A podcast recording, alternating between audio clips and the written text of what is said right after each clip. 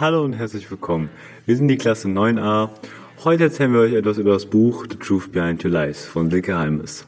Im Buch geht es um Jan und Emmy. Die beiden gingen auf die gleiche Schule und sind jetzt mit der Schule fertig.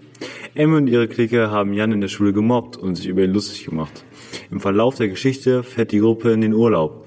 Jetzt will sich Jan an der Gruppe rächen. Reden wir nicht weiter um den heißen Brei herum. Jetzt lesen wir euch einen Abschnitt aus dem Buch vor.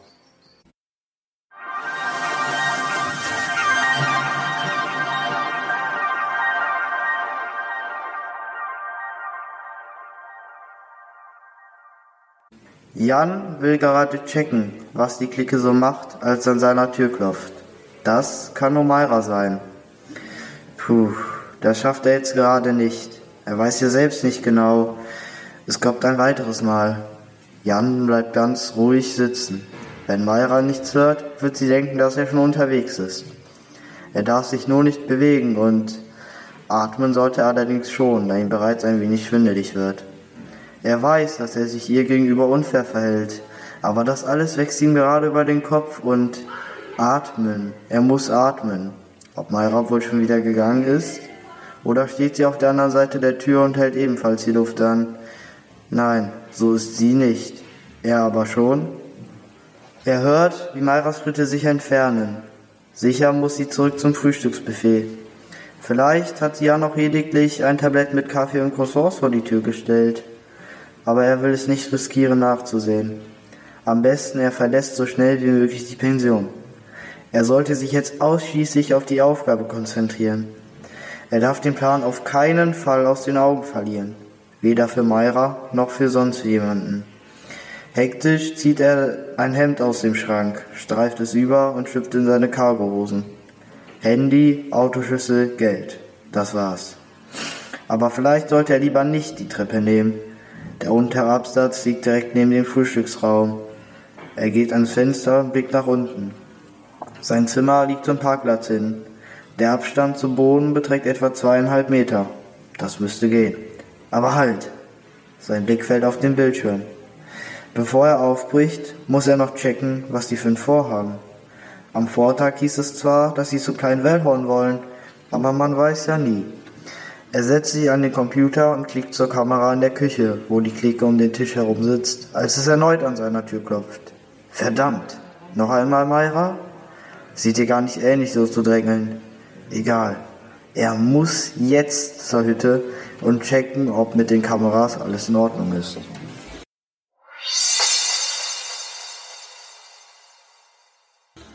Jan hat eine beschissene Nacht hinter sich. Er ist so ein Idiot. Wie konnte er nur so kopflos reagieren? Mara kann gar nicht an seinem Computer gewesen sein. Das Ding war aus und sie kennt sein Passwort nicht. Er muss zu ihr und sich entschuldigen, aber vorher will er noch schnell die Lage in der Hütte checken. Er fährt den Computer hoch und flimmert und rauschen. Hat die Clique etwa die Kameras entdeckt und zertrümmert? Hat das Internet eine Störung? Gibt es einen Stromausfall? Jan muss zur Hütte. Er blickt auf die Uhr, gerade einmal sechs Uhr morgens. Und weil er um diese Uhrzeit weder zur Hütte noch sich bei Mara entschuldigen kann, geht er auf seinen Kanal The Truth Behind. Das zweite Video hat noch mehr Aufrufe bekommen als das erste. Die Kommentare reichen von geile Scheiße über ist das gestellt bis hin zu weiter so mehr davon. Alle Kommentare sind anonym bzw. mit Alias.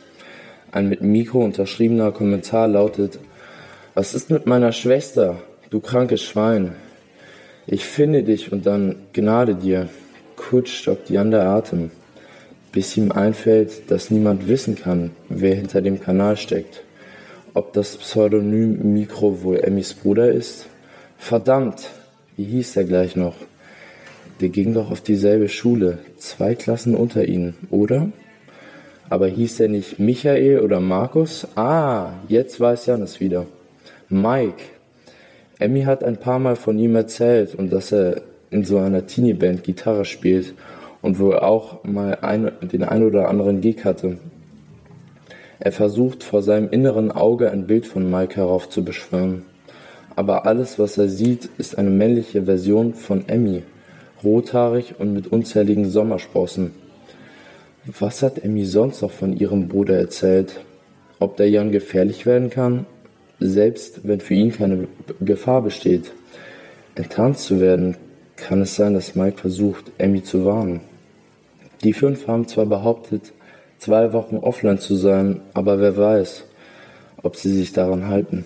Auf ihrem Blog haben sie schließlich oft genug gelogen. Und wer weiß, vielleicht macht Mike sich solche Sorgen um Emmy, dass er sich auf den Weg in die Schweiz begibt. Das muss Jan unbedingt verhindern. Am besten, indem er den zweiten Teil von Wahrheit oder Pflicht hochlädt. Damit Mike sieht, dass es Emmy gut geht. Und weil er das Video bereits geschnitten hat, kostet es ihn nur einen einzigen Klick und Wahrheit oder Pflicht Teil 2 ist online. Auf dem Weg ins Badezimmer fällt sein Blick wieder auf den leeren Käfig. Eising fehlt ihm so sehr. Das Rattern des Laufrads am Morgen, die Unterhaltung, das Reinigen des Käfigs, das Füttern, ihre ganzen Rituale.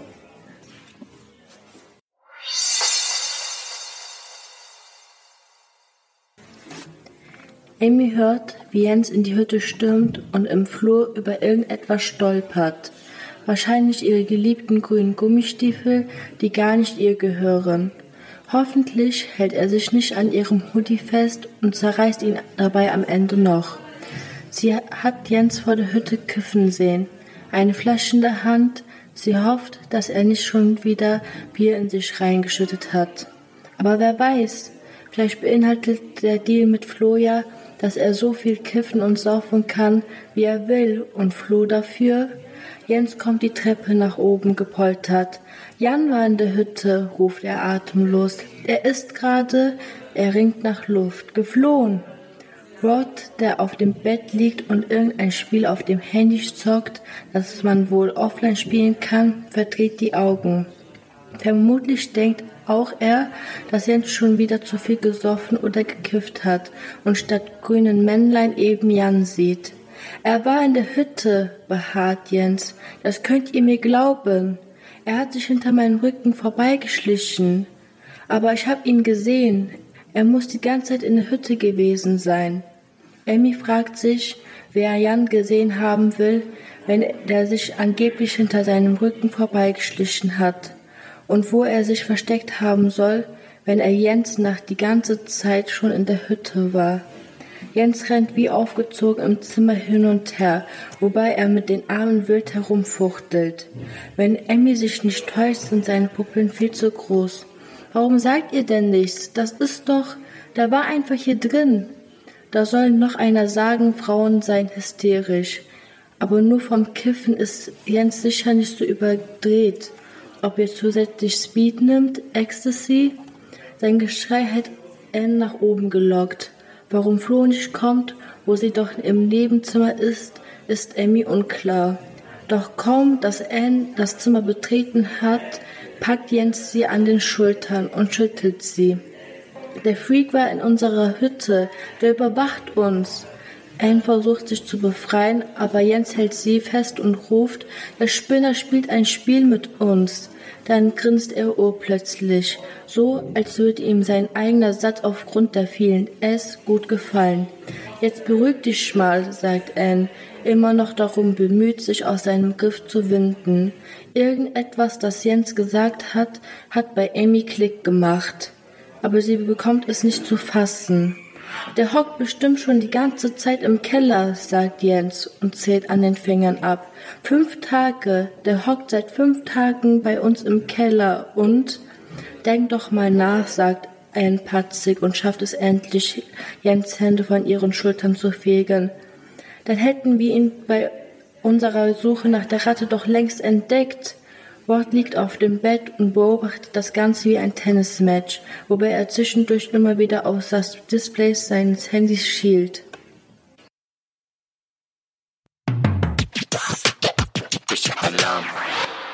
Nur wenn wir mit Silke Heims ein Interview führen. Hallo Frau Heimes, danke, dass Sie sich die Zeit genommen haben. Ich bin die Eja.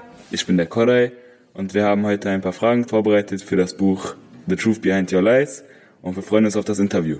Ja, hallo, ich freue mich sehr dabei zu sein. Also würden Sie sich erstmal gerne vor, also vorstellen und uns etwas über das Buch erzählen? Ja, gerne. Also mein Name ist Silke Heimes und ich bin Autorin und ähm, Professorin für Journalismus und ähm, außerdem Ärztin und habe lange Zeit in der Psychiatrie gearbeitet. Und das Buch The Truth Behind Your Lies, Hashtag No Filter, da geht es eben um eine Gruppe von äh, fünf Jugendlichen, die in den Schweizer Bergen in einer einsamen Hütte ähm, nach dem Abi sozusagen ja Abi feiern. Und da passieren ein paar unvorhergesehene Dinge, ähm, die bestimmte Geheimnisse enthüllen. Wie war denn so der Schreibprozess beim Schreiben des Buches? Also ich fange immer an, dass ich so eine Kernidee habe und dann fange ich langsam an, den Plot auszuarbeiten. Und am Anfang arbeite ich immer so ganz klassisch mit so einer Pinnwand und Karteikarten. Und äh, im Lauf des Prozesses, wenn es dann weiter fortschreitet und die Pinnwand nicht mehr ausreicht, dann fange ich an, Excel-Tabellen anzulegen, weil das ja auch zeitlich alles irgendwie stimmen muss, was man da schreibt. Und ähm, wie sah denn Ihre Recherche aus? Also wie haben Sie sich mit den Themen befasst? Also Recherche, ich habe ja eine Zeit lang in der Schweiz gelebt, das heißt, ich kenne mich in der Gegend, wo das spielt, ähm, sehr gut aus und habe natürlich aber auch immer noch mal recherchiert, wo liegen da einsame Hütten und wie kommt man dahin oder eben nicht dahin. Und eine große Rechercheaufgabe war auch, ähm, gibt es wirklich so kleine Kameras, die man nicht sieht und wie ist es mit der Technik? Das hat eigentlich am meisten Zeit in Anspruch genommen, das zu recherchieren. Und also Sie haben ja viele verschiedene Themen besprochen. Und ich wollte fragen, haben Sie denn mit Jugendlichen geredet, zum Beispiel über jetzt äh, das Drogenproblem von Jens? Ja, also aus meiner ähm, Zeit in der Psychiatrie, da habe ich eben auch mit Jugendlichen gearbeitet und da gab es eben, also genau auch das, was im Buch ähm, vorkommt, eben Jugendliche mit Drogen, Drogenproblemen oder Suchtproblemen, wobei ich das noch nicht mal als Drogenproblem bezeichnen würde, sondern man experimentiert ja auch rum, wenn man jung ist und ähm, also alles, was da drin vorkommt, ähm, ist sozusagen aus dem realen Leben äh, aufgegriffen, aber es sind verschiedene Charaktere zusammengemischt. Okay, dann wollten wir mal fragen, da ja sehr viele verschiedene Themen aufgefasst werden und es ja wirklich sehr interessante verschiedene Charaktere gibt, warum wird das Buch nur aus der Sichtweise von Jan und Emmy erzählt? Ja, ich glaube, ähm, also wenn man schreibt, ist es ja irgendwie wichtig, äh, dass man äh, dem Leser die Gelegenheit gibt, sich in die Charaktere reinzufühlen. Und ich glaube, wenn man noch mehr Charaktere und Sichtweisen nimmt, das hatte ich tatsächlich auch überlegt, dann wird es zu viel. Wenn man dauernd sozusagen die Perspektive wechselt, dann ist der Leser irgendwann total verwirrt, weil er denkt, oh, wo bin ich denn jetzt gerade? In wem stecke ich denn jetzt gerade? Und mit so zwei Perspektiven finde ich, da schafft man das gerade noch ganz gut, diesen Wechsel hinzubekommen. Und ich glaube, Emmy ist ja so eine der Hauptgegenspielerinnen ähm, von Jan, weil er in die ja auch verliebt war. Und deswegen habe ich mich entschieden, ähm, von der Clique nur diese eine Perspektive zu zeigen. Wobei man durch Jans Augen ja auch immer die Clique noch sieht. Ne? Also wir wollten noch fragen, ob es vielleicht einen zweiten Teil geben wird. Also wir fanden, es gibt halt ein paar offene Fragen und ähm, man will halt natürlich wissen, wie es dann weitergeht. Ja, da habt ihr absolut recht. Also das ist ganz lustig, weil das ähm, fragen fast alle, die mich interviewen irgendwie, ob es einen zweiten Teil gibt. Es ist keiner geplant, aber ihr habt vollkommen recht, es gibt natürlich viele offene Fragen. Also was passiert jetzt mit Jan, was passiert mit Emmy, was passiert mit Rod? Also wie gehen die weiter ihren Weg und welche Konsequenzen hat es auch, was sie gemacht haben? Bisher habe ich noch nichts geplant, aber wenn es einen zweiten Teil geben sollte, dann wird auch Mike, also der ähm, Bruder von ähm, Emmy, der nur am Anfang ganz kurz äh, vorkam und der in Jan verliebt ist, der wird dann wahrscheinlich auch eine große Rolle spielen. Okay. Ähm, genau, und äh, jetzt etwas zu Ihnen. Ist das denn Ihr erstes Buch, das Sie geschrieben haben?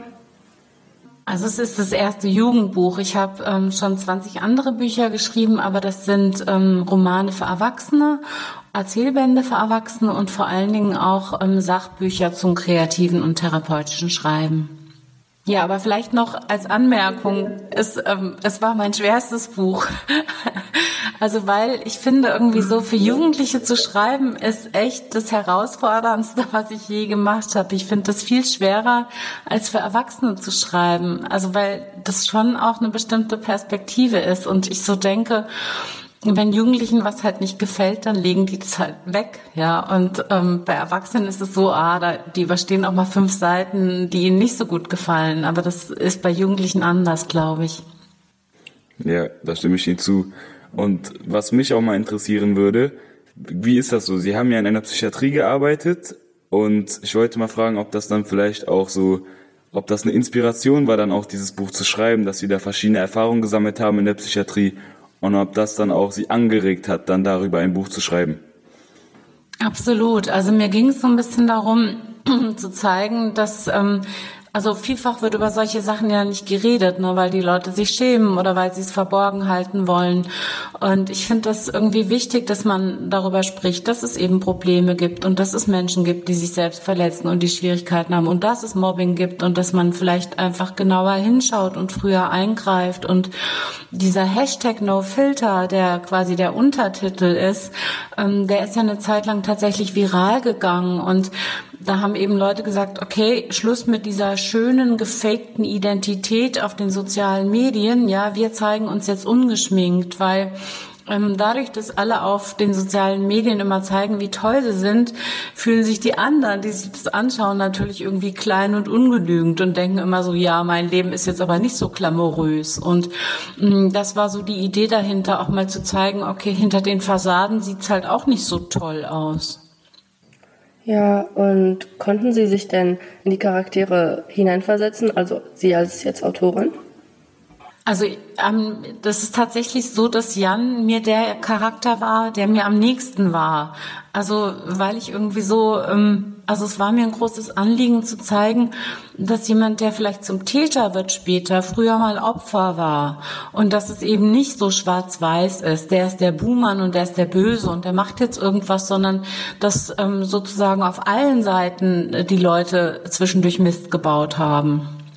Okay, dann vielen Dank, dass Sie heute Zeit für uns gefunden haben. Ja. Vielen Dank. Ja, ich freue mich sehr, dass ihr so engagiert seid. Das ist wirklich ganz besonders und ich freue mich auf den Podcast. Bin sehr gespannt. Wir auch. Dann, Dankeschön. Dankeschön und einen schönen Tag Ihnen noch. Ja. Gleichfalls. Tschüss. Jetzt werden ein paar unserer Mitschüler über das Buch diskutieren. Wir diskutieren heute über das Buch The Truth Behind Your Lies von Silke Heims. Ich moderiere den Anfang, wir beginnen mit der Einleitung. Was haltet ihr vom Schreibstil? Bei der Einleitung gibt es gute Dinge sowie schlechte Dinge, beispielsweise wie, dass es am Anfang etwas spannend war, weil es direkt mit Jans Maus eingeleitet wurde und dass man nicht richtig wusste, wer Isan richtig war. Ähm, ich fand das persönlich nicht so gut, weil man gar nicht wusste, was los war und man wurde einfach in diese Situation reingeschmissen, ohne irgendwas über die Charaktere zu wissen. Das hat für mich nicht so gut funktioniert. Persönlich fand ich es gut, weil es ist gut, wenn der Anfang etwas spannend ist, weil dann Fragen entstehen und man dadurch das Buch weiterlesen will. Von daher fand ich das im Allgemeinen ganz gut. Ich kann Tessa nur zustimmen. Man kam nur in die Situation rein, wusste aber nicht, was los war und hat auch nicht sofort verstanden, worum es geht. Zum Schreibstil muss ich sagen, dass ich es eine sehr gute Idee fand, dass man diese zwei Perspektiven hat, einmal von Emmy und Jan. Umsetzung fand ich in Ordnung, nur am Ende hätte ich mir gewünscht, dass die äh, beiden Perspektiven irgendwann zusammenführen. Außerdem, was ich nicht so gut fand, war die andauernde Beschreibung von Sachen, die unnötig waren. Ich fand die Perspektivenbeschreibung mega gut. Es war sehr abwechslungsreich und man wusste immer, bei wem es sich gerade um was handelt. Ich kann den beiden da nur zustimmen. Was ich allerdings nicht so gut fand, war, dass äh, die Autorin die Geschichte in der dritten Person verfasst hat. Das hat nochmal die Figuren von einem entfernt und man konnte sich doch nicht so sehr hineinversetzen, wie es die zwei Perspektiven eigentlich ermöglichen wollten. Wir machen jetzt weiter mit den Längen und den Details. Also bei der Länge und dem Detail sind wir uns relativ einig, dass in der Geschichte etwas unnötige Szenen eingebaut wurden, wie zum Beispiel, dass Jan die Hütte besucht und dann unnötige Details, wie auch im Buch beschrieben, entdeckt, wie zum Beispiel die Stiefel von seinem Onkel. Und es hat einfach die Geschichte etwas langgezogen. Und es hat von den wichtigen Details abgelenkt, was ähm, sehr schlecht gemacht wurde. So, was haltet ihr denn von den Handlungen? Zu der Handlung muss man sagen, dass die Autorin sich auf sehr viele Themen konzentriert hat und dadurch einfach manche nie wieder erwähnt hat, obwohl die wichtig für die Story waren. Ich finde, dass manche Zwischenthemen irrelevant waren und eher vom Sachzusammenhang etwas abgelenkt haben. Aber was ich gut darüber fand, war, dass es etwas motivierender war, mit so vielen Themen zu lesen, dass auch an manchen Stellen eher weniger langweilig wurde. Ich stimme Tessa zu, aber schon mal nicht so, da die Themen, die äh, genannt worden sind, dann irgendwann nicht mehr dran kamen und man nicht wusste, wie das dann alles ein Ende hatte. Wir fanden die Charakterentwicklung allgemein als etwas unspektakulär, weil wir erwartet hätten, dass Jan über sich hinauswächst, aber im Endeffekt ist das eigentlich gar nicht passiert, weil wo er beispielsweise mit Ron sich getroffen hat, war er immer noch der Schüchterne und es hat sich nicht wirklich was verändert. Und ich hätte mir einfach gewünscht, dass ich beispielsweise auch bei Rod eine Entwicklung erkennen könnte, wie zum Beispiel, dass er erkennt, wie viel er eigentlich falsch macht. Man hätte das zum Beispiel besser umsetzen können, indem sie zum Beispiel Myra als Charakter genutzt hätte für Jan, dass Jan mit Myra wächst und dadurch halt äh, glücklicher wird, weil er auch sieht, dass er die nicht braucht da er ähm, jetzt schon andere Freunde hat und eine Freundin hat. Und er denkt ja immer, er ist ein Loser, aber ist er ja gar nicht. Und ich glaube, dadurch hätte er auch wachsen können. An dem Zeitpunkt, an dem die Freundesgruppe auf, auf Jan getroffen ist, fand ich nicht so spannend, äh, da ich mehr erwartet hätte. Vor allem wegen den zwei Wochen, in denen Jan die Freundesgruppe blöd darstellen wollte und die Freunde einfach nicht so reagiert haben, wie ich es eigentlich erwartet hätte. Also ich habe da in einigen Aspekten eine andere Meinung als Alena, da ich es beim Wendepunkt besonders spannend fand, als die Gegend so spannend beschrieben wurde, zum Beispiel in der Dunkelheit, als Emmy plötzlich so süchtig nach diesen Pillen wurde und das war ganz unerwartet, weil man das ihr in der ganzen Geschichte gar nicht so angesehen hat und deswegen fand ich, dass es von dem Aspekt her, dass es unerwartet war, echt gut umgesetzt war. Ich hätte allerdings noch mehr Anspannung zwischen Rod und Jan erwartet, weil es eigentlich die ganze Zeit dazu geführt hat und erwartet wurde, dass die sich treffen. Und außerdem fanden wir es auch nicht so gut, dass die Sache zwischen Jens und Flo und ihre Probleme nicht wirklich angesprochen und aufgelöst wurden. Ja, das stimmt so, aber ich glaube, die Autorin hat vor, ein zweites Buch zu schreiben und da diese Fragen zu erklären. Und ich glaube, es wird auch besser sein, wenn sie noch ein zweites Buch schreibt, damit wir mehr über diese Fragen wissen und diese Fragen auch beantwortet werden. Ich würde das Buch persönlich nicht weiterempfehlen, weil wir finden zwar, dass, das, dass die Storyline mit dem Mobbing eine ziemlich gute Idee war, aber die Umsetzung war nicht so gut, vor allem wegen dem Schreibstil. Und das Buch ist nicht für jüngere Leute, weil der Inhalt etwas altersgrenzlich ist. Und für ältere Leute ist es auch nicht wirklich etwas, weil es für sie eher langweilig sein könnte. Deswegen finde ich die Abgrenzung eher für Jugendliche und das finden wir jetzt nicht so gut darüber.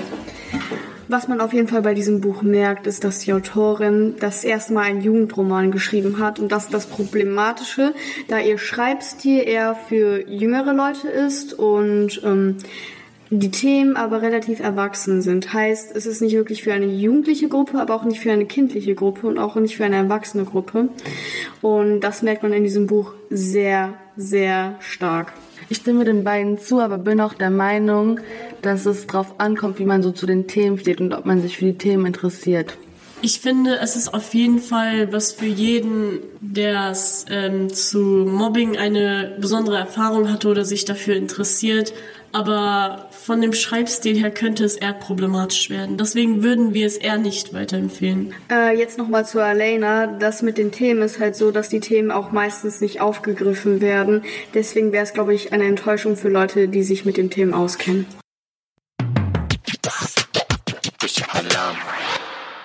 So, das war's von uns. Wir hoffen, wir konnten euch das Buch näher bringen und es hat euch gefallen. Bis zum nächsten Mal. Tschö mit Ö.